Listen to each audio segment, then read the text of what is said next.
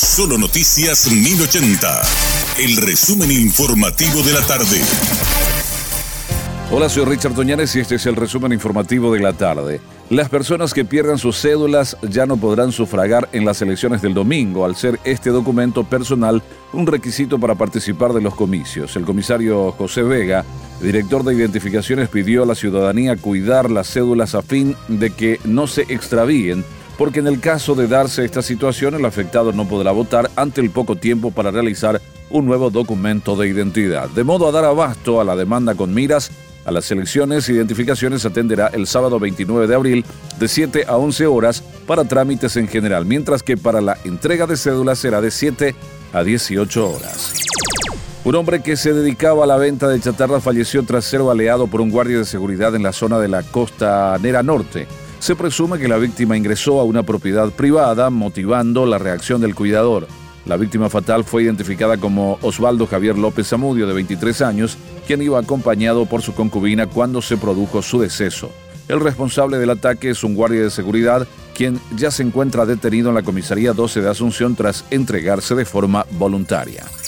La jueza Rosarito Montanía fijó para junio próximo la audiencia preliminar para los 14 primeros acusados en el operativo a Ultranza Paraguay, iniciado el 22 de febrero de 2022, como supuestos integrantes de una mega organización dedicada al tráfico internacional de drogas y lavado de las ganancias obtenidas a través de la compra de bienes. Según informes hasta el momento, son 50 las personas procesadas, de los cuales 24 son los detenidos, entre ellos Miguel Insprán.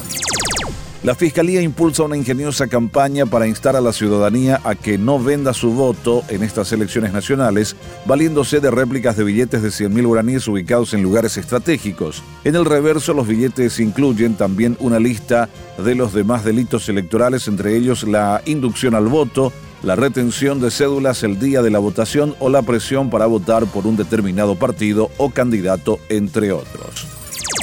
El director del programa ampliado de inmunizaciones, Héctor Castro, resaltó la participación de la ciudadanía en la campaña de vacunación invierno 2023. Indicó que los vacunatorios estarán abiertos el domingo, día de las elecciones. Las dosis que están disponibles son la cuadrivalente contra la influenza y la bivalente contra el COVID-19. Este fue nuestro resumen informativo. Te esperamos en una próxima entrega. La información del día aquí, en Solo Noticias 1080.